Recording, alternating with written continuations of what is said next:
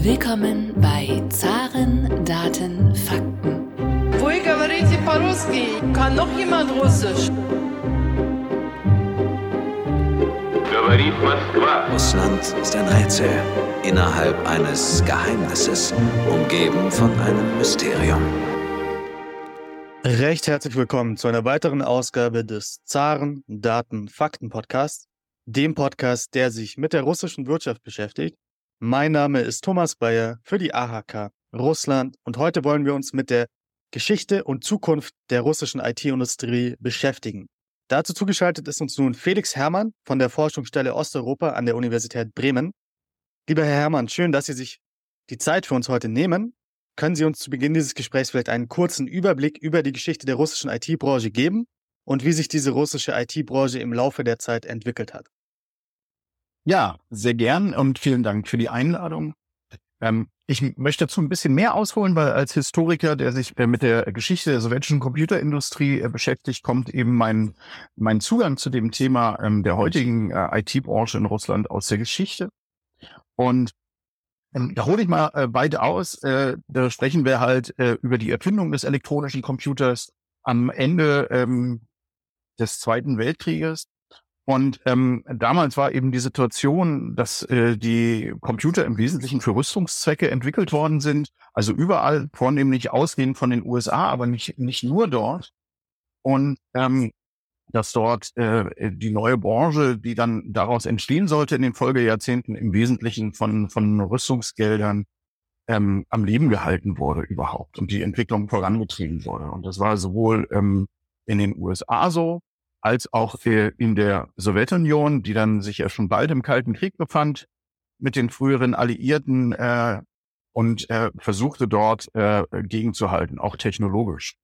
Ähm, und äh, die USA schafften es relativ schnell, besser als so gut wie alle anderen Staaten, die sich damals mit äh, elektronischen Rechenmaschinen, wie es damals noch hieß, befasst haben, ähm, die äh, Computer ähm, dann in, in ein Produkt umzuwandeln. Ja, da wurde dann ein wirtschaftliches Produkt für, das wurde ähm, dann zu einer breiten Anwendung gebracht im äh, zivilen Sektor, in großen Verwaltungen für die Datenverarbeitung, ähm, aber auch eben äh, gerade auch in, in, in größeren Firmen.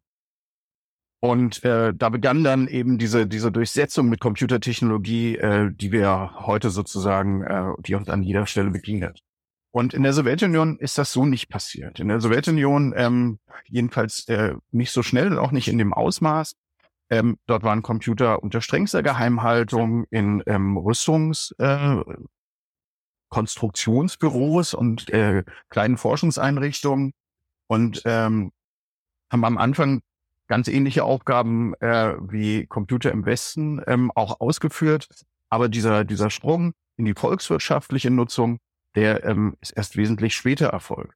Und das, das hat diverse Implikationen gehabt, ähm, dass man nämlich eben so, Computer sind nicht einfach äh, günstiger geworden, weil man sie in, in, eine, in eine Massenproduktion gebracht hat. Man hat äh, sozusagen Probleme gehabt mit Fachkräften und so weiter und so fort, weil sie eben so stark in den militärisch-industriellen Komplex eingebaut waren. Ähm, und äh, es gab dann äh, ein, eine, eine große Zäsur ähm, Anfang äh, der 1970er Jahre, Ende der 1960er Jahre hat man das angedacht.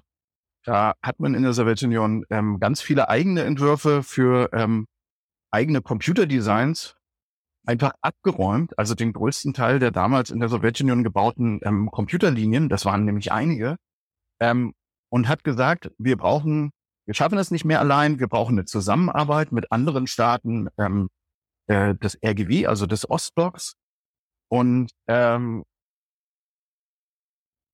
bauen amerikanische Computer nach. Das war eine längere Debatte, was man da jetzt macht, ob man in Kooperation mit äh, westeuropäischen Herstellern äh, möglicherweise Computer entwickeln kann, ähm, wie man da vorgeht oder ob man, ob man sich an den eigenen Würfen weiter äh, orientiert. Und das hat man aber vom Tisch gefegt und hat gesagt, wir fangen eigentlich noch mal ein Stück weiter auf der grünen Wiese an ähm, mit den Ostblockstaaten ähm, sozusagen äh, in Kooperation. Äh, diese Kooperation gab es vorher nicht. Das, das war alles unglaublich schwierig im Ostblock, wie sich das gestaltet hat. Und ähm, das ist so eine Zäsur gewesen, die die dann dazu geführt hat, dass man ähm, ab dem Punkt äh, zwangsläufig hinterherrannte der technischen Entwicklung. Also die war vorher auch schon, war, waren die Amerikaner immer weit vor Technologe. Die haben letztendlich bestimmt, äh, was sind Computer, wie werden Computer genutzt, wie leistungsfähig sind Computer und ähm, global sind alle anderen äh, Staaten, alle anderen Hersteller dahinterhergerannt in großen amerikanischen Firmen.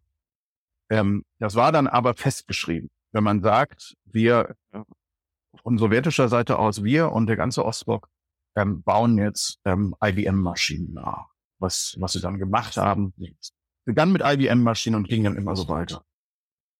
Und genau, um das jetzt ein bisschen abzukürzen, das ist mein Promotionsthema, ähm, deswegen kann ich da stundenlang äh, sozusagen drüber reden. Äh, da müssen Sie mich irgendwann stoppen, möglicherweise. Ich versuche das jetzt selbst. Ähm, in den 80er Jahren war dann eigentlich klar, ähm, auch äh, sozusagen in der DDR, die da auch maßgeblich mit ja dran beteiligt waren, äh, mit, mit Robotron äh, vorne mit dabei und auch Carl Zeiss Jena an, an Mikroelektronik und Computerprogramm. Ähm, ähm, ähm, aber auch in den anderen äh, Staaten Osteuropas, äh, dieses, das ist alles nicht mehr einzuholen. Ja, also man, man rannte den, den Amerikanern hinterher, so wie alle auch westeuropäische Hersteller ja schon ähm, dann irgendwann auch ausstiegen aus dieser globalen Konkurrenz weil sie dann nicht mehr hinterherkamen. Ähm, und äh, dann äh, tra traten die 90er Jahre ein und ähm, ein Großteil der sowjetischen äh, IT-Branche äh, ist dann in so einen Dornröschen-Schlaf verfallen. Die Leute sind weggegangen. Äh, die Finanzierung aus, aus den Rüstungsgeldern, die floss nicht mehr. Also da gab es einen, einen unglaublichen Kahlschlag. Und äh, das hat sich dann ähm, ab den 2000er Jahren ähm, hat sich das langsam wieder aufgebaut. Das war dann aber ein relativ, äh, das, das waren dann Impulse von außen, von Internet-Services, ähm, ähm, die dann äh, dafür gesorgt haben, äh, dass überhaupt wieder eine russische IT-Branche äh, von einer ähm, gewissen Größe auch entstehen konnte. Mhm. Ähm, was sind denn die wichtigsten Meilensteine vielleicht auch für die russische IT-Industrie? Und Sie haben gerade gesagt, dass ähm, quasi diese IT-Industrie immer den Amerikanern hinterhergelaufen ist. Ähm, wenn man sich jetzt aber vorstellt, dass beispielsweise Yuri Gagarin ja der erste Mann im Weltall war, hatte das denn gar nichts mit IT zu tun in dem Sinne? Oder äh, wieso konnten die Sowjets quasi den ersten Mann in den Weltraum bringen, äh, wenn die technologisch hinterhergehangen sind? Ja, also die Sowjetunion galt ja damals in der Zeit, auch der sogenannte Sputnik-Schock, wo der erste ähm, Satellit in, ins Weltall geschossen worden ist, eben nicht von den USA, sondern von der Sowjetunion, galten sie als absolute Technologiemacht und haben sich auch selbst so verstanden. Ähm, ähm, deswegen ist diese Frage absolut berechtigt. Ähm, und das gilt ja auch nicht nur für die zivile Raumfahrt, das gilt für Raketentechnik, das gilt für, für Atomforschung. Das sind alles Dinge, ähm, wo Computer äh, gebraucht werden. Ähm, auch schon damals gebraucht worden sind. Ja, wo in den 50er Jahren schon absehbar war, ähm, da, da brauchen wir einfach Unterstützung. Das lässt sich mit Bleistift und Papier nicht mehr ausrechnen, was dort alles an komplexer Mathematik bewältigt werden. Und äh, Problem ist, dass ähm, für so herausragende nationale Forschungsvorhaben äh, wie eben äh, das Weltraumprogramm ähm, oder eben Rüstungszwecke ähm, hat es gereicht, einige wenige ähm, Supercomputer sozusagen vorzeigen. Also wir würden die heute Supercomputer nennen, weil wir auch hier ganz viele andere Computer haben, aber das waren eben Hochleistungsrechner, die waren extrem groß, die waren extrem teuer. Da hat man äh, eine, eine Truppe von ähm, 40, 50 Ingenieuren, Programmierern, Operatoren gebraucht, um, um die überhaupt einzusetzen. Und das äh, hat sich die Sowjetunion sozusagen äh, geleistet, genau sich, wie sich das die USA auch geleistet haben, für eben diese Programme von, von äh, nationaler und, und von, von Sicherheitsbedeutung.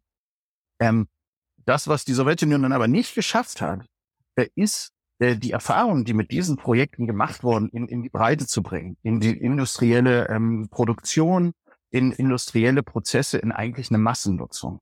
Ähm, weil, äh, und das wäre meine These, dass eben alles äh, auch im Geheimen stattfand und, und es gar keinen Informationsaustausch so richtig geben konnte in andere Zweige der Gesellschaft.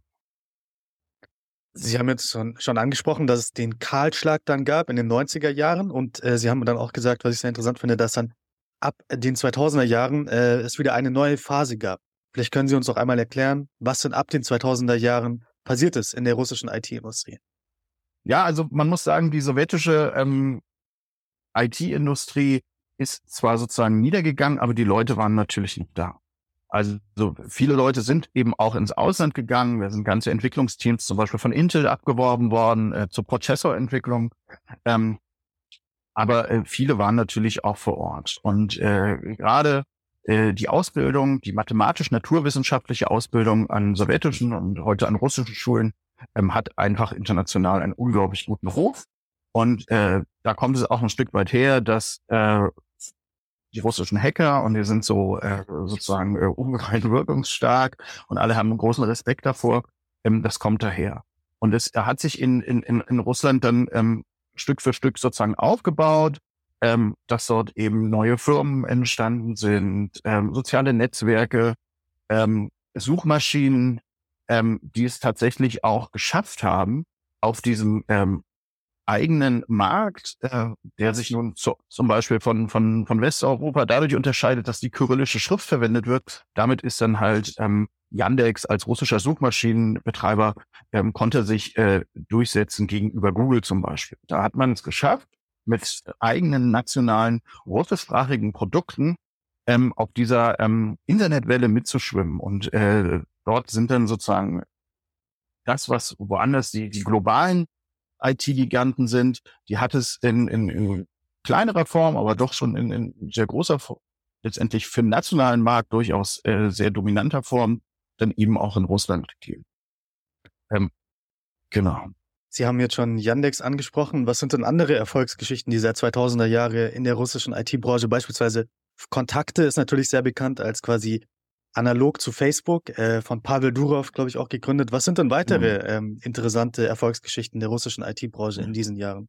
Ja, also wenn Sie Pavel Durov ansprechen, dann ist das natürlich, äh, nachdem er ähm, bei Kontakte letztendlich rausgedrängt worden ist, weil er sich äh, dagegen gestemmt hat, dass dort eine starke politische Einflussnahme und Einflussnahme der Sicherheitsorgane eben äh, im Zuge der äh, Bolotner Proteste ähm, ähm, auf im, im, im Social Media ähm, Bereich, in dem sozialen Netzwerk, äh, das wollte er halt eben abblocken, ähm, ist verdrängt worden als Gründer und er hat dann Telegram gegründet. Und das ist natürlich ähm, auch letztendlich der Erfolgsgeschichte, ist so ein bisschen so eine Anti, also ist, das hat er schon sozusagen als, als IT-Dissident äh, gemacht. Ja, da zog er schon mit seinen äh, äh, Leuten ähm, durch alle möglichen Länder mit seinen Entwicklungsbüros und, und hat dann ja auch hinbekommen, dass Telegram den, den äh, Zensurbestrebungen äh, vom Roskomnadzor, also von der russischen Telekommunikationsaufsichtsbehörde, auch immer wieder sich entziehen konnte. Ja,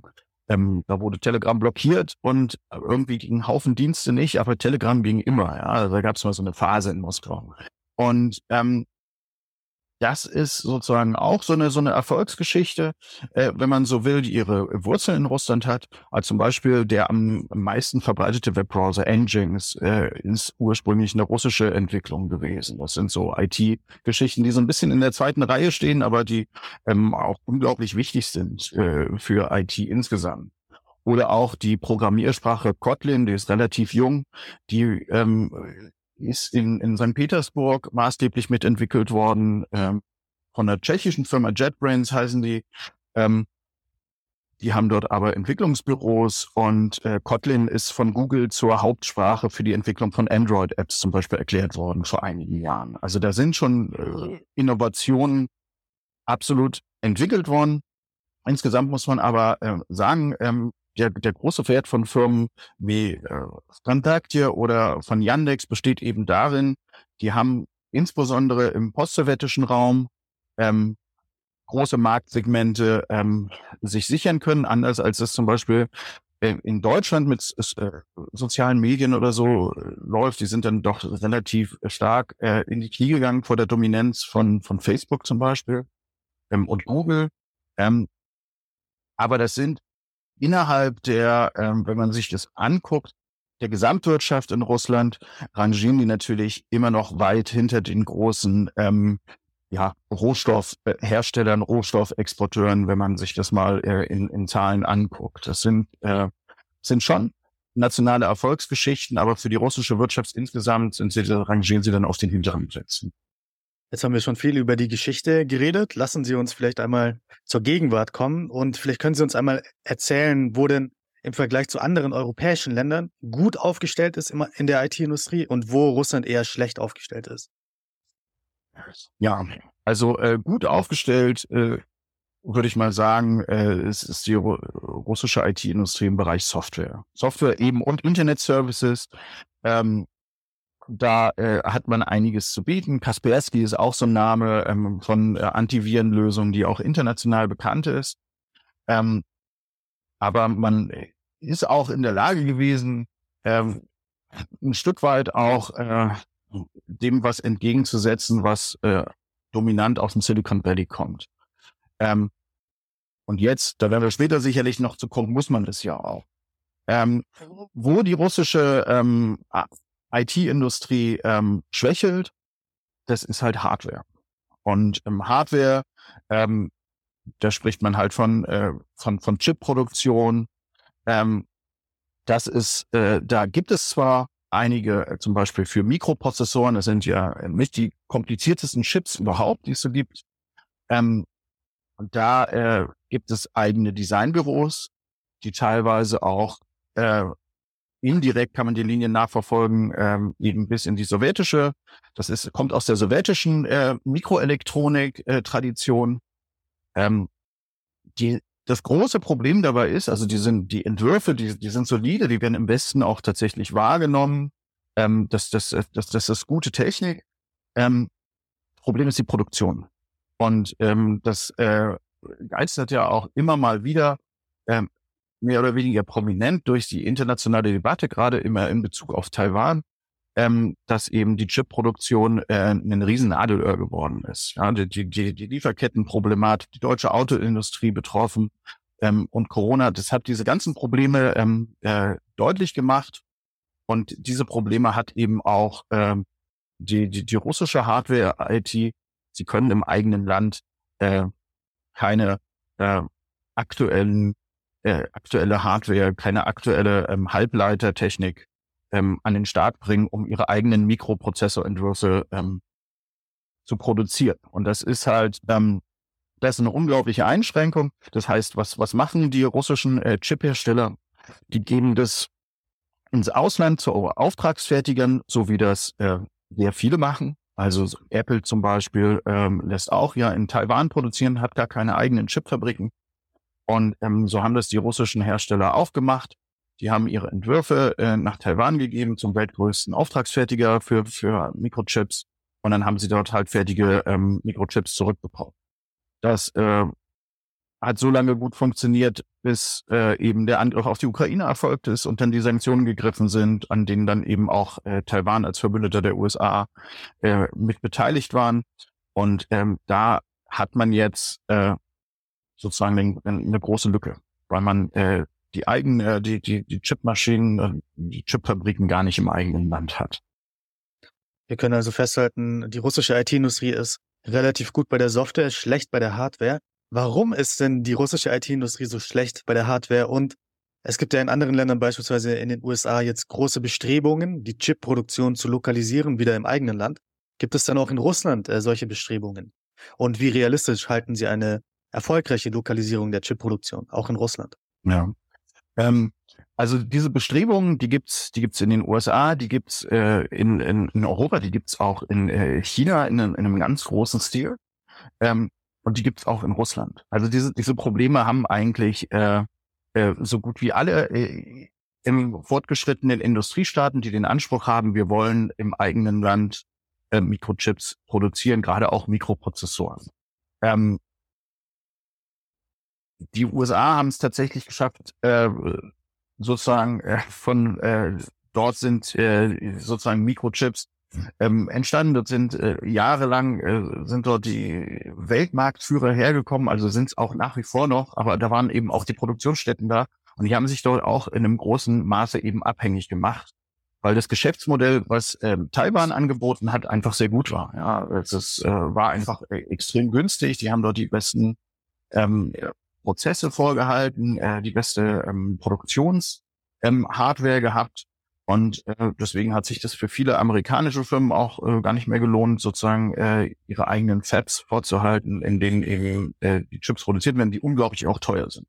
Und von Europa muss man da auch gar nicht reden, also von, von der EU. Ähm, dort, ähm, da hinkt Europa unglaublich hinterher. Also es, es gibt noch, ähm, es gibt natürlich eine gewisse Chipproduktion in Europa, aber das sind alles nicht die am technisch äh, fortgeschrittensten. Ja, selbst da gibt es natürlich einen Mangel, der behoben werden muss, aber ähm, die, äh, wenn wir von Mikroprozessoren reden, die ja die Herzen von Computern sind, ohne die äh, geht gar nicht, ähm, dann muss man sich, äh, dann muss, dann schaut man in der Regel äh, zu amerikanischen Herstellern und dann schaut man zur Produktion in Taiwan. Und selbst China, Festland China, ähm, hat äh, ja die Hauptchips von von Huawei die wurden auch in, in Taiwan produziert ähm, weil auch in China ähm, das nicht zur Verfügung steht. Also das sage ich deswegen so genau, um es ein bisschen einzuordnen. Ja, das ist nicht nur ein Problem von Russland, die haben da jetzt was verschlafen ähm, oder so. Also das, dieses Problem, das haben eigentlich äh, sehr, sehr viele äh, große sozusagen Wirtschaftsmächte. Ähm, das, äh, wenn, dann haben das irgendwie ein Stück weit alle verschlafen. Ja, nur die Taiwanesen nicht, aber die haben halt, äh, die sind halt äh, politisch in einer sehr prekären Situation. Ja, ähm, und mhm. äh, äh, nicht anerkannt, nicht Teil der UNO und so weiter. Ähm, aber das ist ein anderes Thema. Ähm, es gibt natürlich in Russland auch Bestrebungen, ähm, dem abzuhelfen. Aber, und die gibt es auch schon seit langem. Ähm, also da, da reden wir eher darüber, dass, dass das läuft schon seit den 2010er Jahren, eben dort zu gucken ähm, wie kriegen wir es hin, sozusagen eine äh, digitale Souveränität ähm, zu erreichen, indem wir diese Technik bei uns im eigenen Land produzieren. Und da muss man sagen, äh, da gab es gewisse Maßnahmen, aber da steht eben die Wirksamkeit groß in Frage. Eine Maßnahme war zum Beispiel so ein, so ein Register aufzustellen für ähm, zertifizierte russische äh, Hardware. Ja, da, da wurde dann eben geguckt, ähm, dass dort nur äh, Firmen aufgenommen werden, die russische, äh, in Anführungszeichen, äh, Hardware bereitstellen können. Und die äh, kam dann äh, sozusagen für gewisse sicherheitskritische Staatsaufträge allein in Frage. Ja? Also musste man in diesem Register stehen. Und in diesem Register standen dann eben auch die Prozessoren, äh, Elbrus-Prozessoren und Baikal-Prozessoren drin, die eben, wie ich schon gesagt habe, russische Entwicklungen waren, aber im Ausland produziert worden sind. Das heißt, man hat dort schon Maßnahmen ergriffen, man ist, es ist dort auch Geld reingeflossen, eben äh, um sich dort äh, unabhängiger zu machen ähm, von, vom Weltmarkt. Aber ähm, da steht halt jetzt die Frage äh, ziemlich deutlich im Raum, ähm, wenn dann sozusagen am ersten Kriegstag der Nachschub zusammenbricht, dann ähm, wie russisch ist der Prozessor dann gewesen? Das ist halt unglaublich unterschätzt worden, ähm, dass man eigentlich äh, dafür die, die, die Lieferketten im eigenen Land haben muss. Und zwar muss man sagen, ähm, mit Ansage. Weil ähm, die ganze Debatte darum, ähm, dass äh, Huawei, der große chinesische Hersteller, der auch global aktiv ist, ähm, von den USA unter Sanktionen gesetzt worden ist und äh, dann seine eigenen Chips nicht mehr in, in Taiwan oder auch äh, in Südkorea bei, bei Samsung auch noch so ein großer äh, Global Player, ähm, nicht mehr produzieren konnte, das hätte ja, äh, das ist letztendlich ähm, ein Zeichen gewesen, es hätte allen Warnung sein müssen, ähm, wie, wie schnell sowas gehen kann. Hm. In den letzten Monaten hat man immer wieder auch gehört, dass russische IT-Spezialisten Russland verlassen haben. Ähm, wie viele haben denn jetzt Russland verlassen? Gibt es da konkrete Zahlen? Und was vielleicht auch interessant ist, wie viele Leute arbeiten denn generell in der russischen IT-Branche? Ja, ähm, wie viele das generell sind, ähm, da habe ich im Vorfeld äh, mich ein bisschen umgeschaut, habe da jetzt aber keine Zahlen finden können. Ähm, Fakt ist, ähm, es ist schon ähm, ein Bereich, der, der ist äh, von staatlicher Seite her ähm, als äh, wird er extrem als extrem wichtig angesehen. Ja, also das die die Schwarzen pfeifen das auch hier schon lange vor den Dächern. Ohne IT-Leute geht nichts. Ähm, das ist in Russland sozusagen nicht anders. Ähm, da ist jetzt erst jüngst im, also was heißt jüngst? Das ist jetzt schon äh, noch vor dem Krieg, das war im Februar 2021, hatte das Ministerium für Digitalisierung einen Fachkräftemangel prognostiziert von 500.000 bis eine Million äh, IT-Experten, die in den die in Russland fehlen würden. Ja?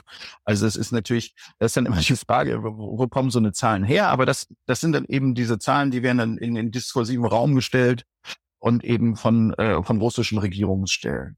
Ähm, die verdeutlichen vor allen Dingen, ähm, dass man dort sieht, wir haben dort Handlungsbedarf. Ähm, und Russland hat eben auch äh, das Ziel, ähm, auch schon seit längerem von eben dieser starken Konzentration auf Rohstoffexporte, ähm, eigentlich das im Land vorhandene äh, wissenschaftlich-technische Potenzial auch zu heben und, und letztendlich in der Exportindustrie auch umzuwandeln oder erstmal auch in der Industrie, die, die den nationalen Markt versorgen kann.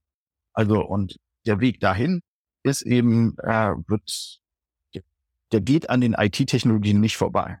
Die, die stehen da ganz im Mittelpunkt. Und ähm, da hat jetzt natürlich, wenn man sowieso schon den Fachkräftemangel prognostiziert, ähm, hat der Kriegsbeginn nicht geholfen.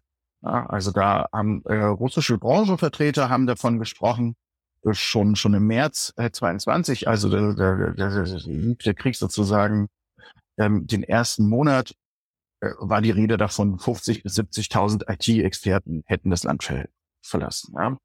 Dann hieß es wieder, bis Ende Mai seien 85 Prozent davon zurückgekehrt. Ja. Und ähm, das Problem, was man damit hat, ist, ähm, man weiß es nicht genau.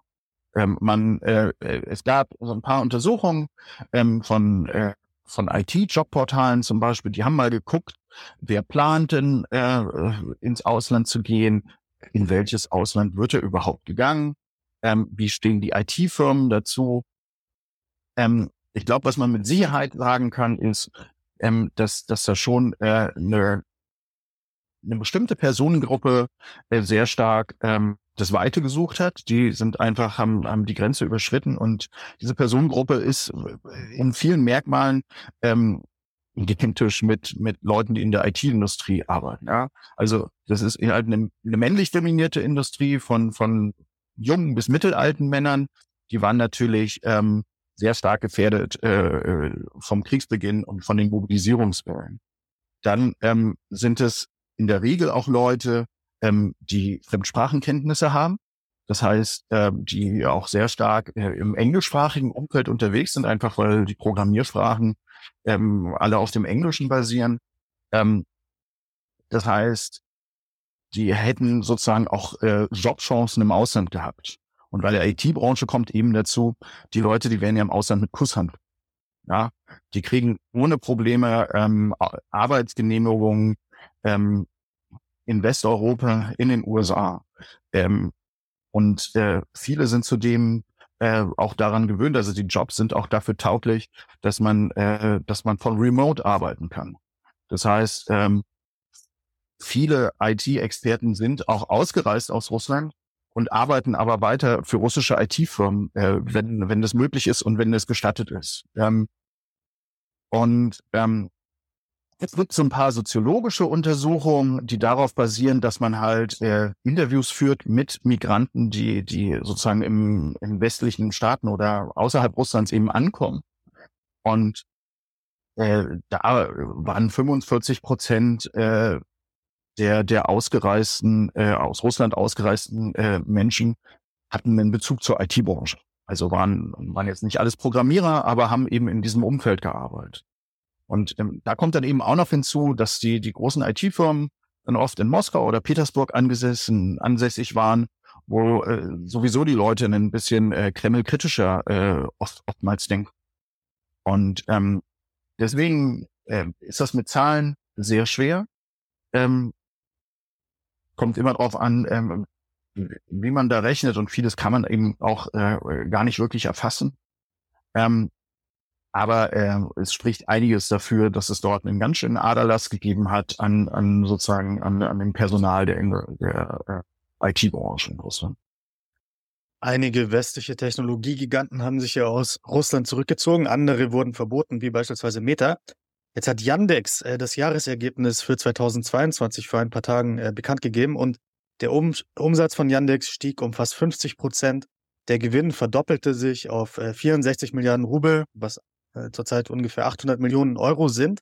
Ähm, profitieren jetzt quasi diese einheimischen russischen IT-Giganten vom Verbot und auch vom Rückzug der westlichen Technologie-Giganten?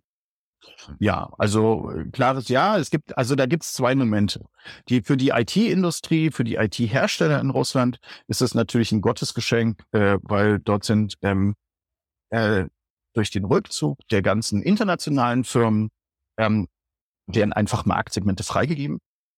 Also die, die Leute machen ja auch nicht nur ihre, ihre, ihre Büros zu, sondern äh, dadurch, dass man auch überhaupt keine Finanzströme mehr äh, abwickeln kann, beziehungsweise es sehr, sehr aufwendig ist, ähm, ist für die dann das Russlandgeschäft einfach auch nicht mehr interessant. Und die, in diese Lücken stoßen natürlich äh, ähm, die, die russischen IT-Firmen, ähm, die stoßen da rein.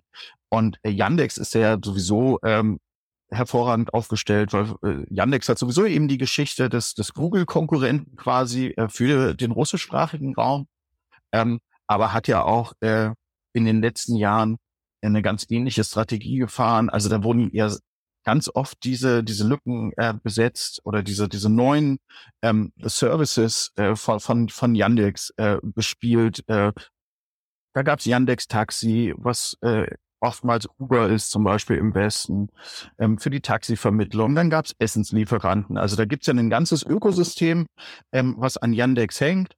Und das war ohnehin schon sehr gut aufgestellt. Äh, noch äh, bevor äh, die Sanktionen so stark gegriffen haben und vor dem Krieg. Ähm, und damit ist Yandex jetzt natürlich äh, absolut unangefochten, äh, weil im Lande gibt's äh, äh, kaum Konkurrenz, äh, nicht nicht in dieser ähm, in dieser Fülle von Diensten, die Yandex inzwischen abdeckt. Ähm, und das gilt aber auch für kleinere IT-Firmen. Also ähm, die jetzt natürlich ähm, ein Stück weit ähm, diese Räume auch füllen müssen, diese Lücken, äh, die der Weggang äh, der internationalen Firmen gerissen hat. Und da reden wir ja auch nicht nur darüber, dass ähm, man da jetzt keinen äh, SAP-Berater mehr äh, in die in die äh, in die russische Firma holen kann, sondern da, da sind, stehen gleich die ganzen Produkte in Frage. Ja, ähm, alles, was sozusagen aus dem Westen kommt, ob es jetzt Betriebssysteme sind, ob es Datenbanksysteme sind, ob es eben äh, Geschäftssoftware ist. Ähm, das steht jetzt alles unter Vorbehalt. Und es führt halt eher dazu, dass äh, die, die russischen IT-Firmen ähm, unglaublich viel zu tun haben. Weil das Thema Migration hin zu anderen Betriebssystemen, weg von Microsoft Windows und ähm, die Migration von Datenbanksystemen auf andere Lösungen, weil Oracle zum Beispiel ähm, keinen Support mehr anbietet. Ähm, das ist alles ein Riesenthema. Und da kommt jetzt äh, sozusagen, ähm, ja, ganz dicke. Dieses, dieses Thema Importsubstituierung ist auch ein Thema, das gibt's in Russland schon ähm, auch schon mindestens ein Jahrzehnt. Ähm, dass man eben sagt, wir, wir müssen unabhängig eben von ausländischer äh, Hardware, aber auch Software werden und wir müssen eigene äh, Sachen fördern. Und das hat sozusagen der Staat in den bestimmten Bereichen, zum Beispiel Betriebssysteme für den Schulgebrauch oder äh, Betriebssysteme auf Linux-Basis ähm, für äh, die Sicherheitsorgane und fürs Militär. Dort ist es vorangetrieben worden. Und diese Firmen sind natürlich jetzt in einer hervorragenden Position. Die sind zertifiziert ähm, vom, von allen möglichen Ministerien, vom, vom, vom FSB ähm, für eben den Einsatz äh, im Land. Sie stehen eben auch in den entsprechenden Registern, die es für Software auch gibt, auch drin.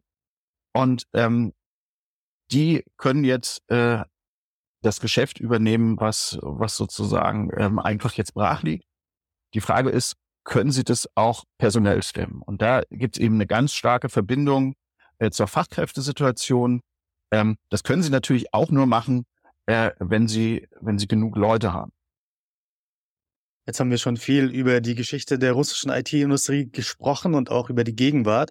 Lassen Sie uns vielleicht einen Blick in die Zukunft wagen und beispielsweise die Apps von russischen Banken, die sanktioniert wurden, die sind ja aus dem App Store äh, runtergenommen worden. Kurz war auch VK äh, vom App Store runtergenommen worden. Können wir uns darauf einstellen, dass es quasi in der Zukunft ein russisches Phone geben wird, einen russischen App Store etc.? Und was sind generell Ihre Prognosen für die nächsten fünf bis zehn Jahre in der russischen IT-Industrie? Ja, also äh, ich denke, die Entwicklung, ich bin, bin Historiker, deswegen halte ich mich über sozusagen Zukunftsprognosen zurück, obwohl das natürlich immer das Interessante für die Leute ist. Ich ähm, versuche da eben zu schauen, wie äh, ist das in der Vergangenheit gehandhabt worden und ähm, ähm, was lässt sich daraus ableiten, was, was kann da zukünftig möglicherweise passieren oder eben nicht. Und ähm, ich denke, ähm, alles, äh, was sozusagen mit, mit nationalen IT-Services einhergeht, ähm, das wird kommen. Da ist Russland eben äh, sehr, sehr gut aufgestellt gewesen, weil es da mit, mit Yandex sowieso schon so, so, so, so eine Spinne im Netz gab und auch mit der politischen Einflussnahme auf Kontaktje ähm, hat sich das schon angedeutet. Und ähm, meine Prognose wäre, das geht in Richtung das chinesische Modell, wo ja ähm, die großen äh, westlichen oder amerikanischen äh, Internetkonzerne ja auch ähm, nicht aktiv sind, nicht aktiv sein können ähm, oder nicht äh, sein wollen, weil sie sich sonst an der staatlichen Zensur beteiligen müssten. Und ähm, dann äh, hat man eben äh, die Dienste, äh, die bisher äh, von den globalen IT-Unternehmen geliefert wurden, äh, ausschließlich von den großen äh, russischen Firmen in dem Bereich. Ähm, äh, ich sehe ähm, aktuell nicht, äh, wie, was so. Da spricht überhaupt nichts dagegen, dass das äh, genauso passiert, weil es ist im, im Interesse äh, des Staates, dort sozusagen äh, äh, Firmen auf russischem Boden sitzen zu haben, äh, die, die man auch gut kontrollieren kann, äh, wo man politische Einflussnahme auf die Inhalte nehmen kann, wo man schauen kann, was äh, für die Sicherheitsdienste, wer spricht was in sozialen Medien. Also ähm, da spricht total vieles dafür, dass das im autoritären Kontext total wünschenswert ist, dort äh, quasi eine monopolisierte ähm, IT-Dienste zu haben. Ähm, Genau, das äh, wird passieren, ähm, wo ich äh, große Zweifel habe, ähm, wie sich das hardwaremäßig umsetzen ist. Also das sind eben die, die das sind so Mikroprozessoren. Äh, das ist der Aufbau einer eigenen Chipindustrie. Eigentlich geht sozusagen diese gewünschte Autar Autarkie, ähm, diese nationale Souveränität, von der immer die Rede ist, ähm, die muss halt äh, auf Hardware laufen. Ja, man kann nicht lauter Internetdienste haben und hat dann keine Hardware für. Und solange ähm, die größten äh, sozusagen Chip-Hersteller, gerade auch, auch für Servertechnologie, ähm, Intel und AMD sind, die, die alle in den USA ihren Sitz haben, alle unter Sanktionen fallen, ähm, ist, ist es schwer, ähm, ist es schwer, sich vorzustellen, dass das einfach so weiterlaufen wird. Also wir kann man natürlich auch sagen, es gibt, äh, es gibt andere Wege, um, um so kleine Geräte wie, wie Mikrochips ins Land zu bekommen. Das stimmt auch gibt den sogenannten grauen Import, wo dann über, äh, über Drittstaaten äh, Hardware geliefert wird. Ähm, die russische Regierung ähm, versucht äh, aber, und dafür ist natürlich jetzt genau das Zeitfenster, ähm, die eigene ähm, Industrie fit zu machen. Ja. Ähm, nur, und da gucke ich halt wieder in die Vergangenheit, das versuchen sie schon seit Jahrzehnten. Und es versickert dann auch immer ein Stück weit. Also da, es gab ja auch schon in den, äh, in den 2000er Jahren ist sozusagen alte ähm, Hardware aus dem Westen, aus Chipfabriken äh, gekauft worden. Und die stand dann in Russland erstmal ein, ein paar Jahre auf Halde, ja, ähm, weil die, die Chiphersteller dort äh, nicht vorangekommen sind, äh, weil dort irgendwelche Minister involviert waren, äh, äh, die erst, nachdem sie nicht mehr Minister waren, dann äh, sich offen dazu bekennen konnten, dass sie äh, dort so Hightech-Projekte importiert haben. Also da da steht sich ähm, gerade auch die grassierende Korruption äh, in, in, äh, in Russland auch, auch so ein bisschen der wirtschaftlichen Entwicklung ähm, im Wege oder stand in der Vergangenheit und jetzt unter dem Sanktionsregime ähm, diese Chip äh, Herstellungsmaschinen, die, von denen es nur ganz wenige internationale, also Hersteller international gibt, ähm, das ist halt auch äh, ein Nadelöhr und das lässt sich äh, von westlicher Seite, wenn äh, westliche Regierung oder die US-Regierung in diesem Fall äh, das kontrollieren will, dass die äh, nicht im großen Stil ins Ausland kommen, dann schaffen die das auch. Das sind, das ist dann kein Notebook, wo ein amerikanischer Prozessor drin ist, sondern es ist äh, Multimillionen Dollar Equipment. Ähm, da, da wissen die amerikanischen Geheimdienste ziemlich genau, äh, wo, wo, wo die entsprechenden Maschinen hingehen. Und das äh, funktioniert schon äh, ganz gut äh, mit China. wo, wo es eben auch diese Restriktionen, diese Exportbeschränkungen gibt. Und das äh, wird mit Russland auch äh, funktionieren. Auch wenn es punktuell immer mal äh, Möglichkeiten gibt, da drumherum ähm, sozusagen diese zu umgehen. Ähm, nichtsdestotrotz ist das die größte Hypothek, die ich für die russische IT-Branche sehe. Ähm, in den nächsten fünf bis zehn Jahren. Und hinzu kommt eben die große Unbekannte, ähm, die Ver Verfügbarkeit von Fachkräften. Da gibt es natürlich auch in Russland jetzt große Programme, Umschulung, Ausbildung, mehr Studienplätze ähm, für Informatikstudierende. Aber ähm, das braucht natürlich alles Zeit. Und da braucht man auch, da macht man auch äh, Personal in der Lehre. Ja, und äh, man kann aber auch so ein Informatiker auch, auch jetzt nicht äh, sowohl in der Firma äh, einen Haufen äh, äh, Firmensoftware äh, migrieren lassen auf, auf nationale Software und, und ihn dann noch in die Uni stellen, wo er, wo er eine Ausbildung macht. Also das, ähm, dieser Fachkräftemangel, der ist eben jetzt schon Realität. Ähm, und der wird äh, mitentscheidend dafür sein, ob Russland seine ambitionierten Ziele im IT-Bereich ähm, umsetzen kann in den nächsten Jahren. Und ich wäre da skeptisch, äh, dass das geht. Lieber Herr Herrmann, vielen Dank für Ihre Zeit und für das Teilen Ihrer Expertise zum russischen IT-Sektor. Ich denke, wir sollten diesen Sektor weiter im Auge behalten und vielleicht in ein paar Monaten noch einmal uns anschauen, wie sich denn der russische IT-Sektor entwickelt hat. Vielen Dank.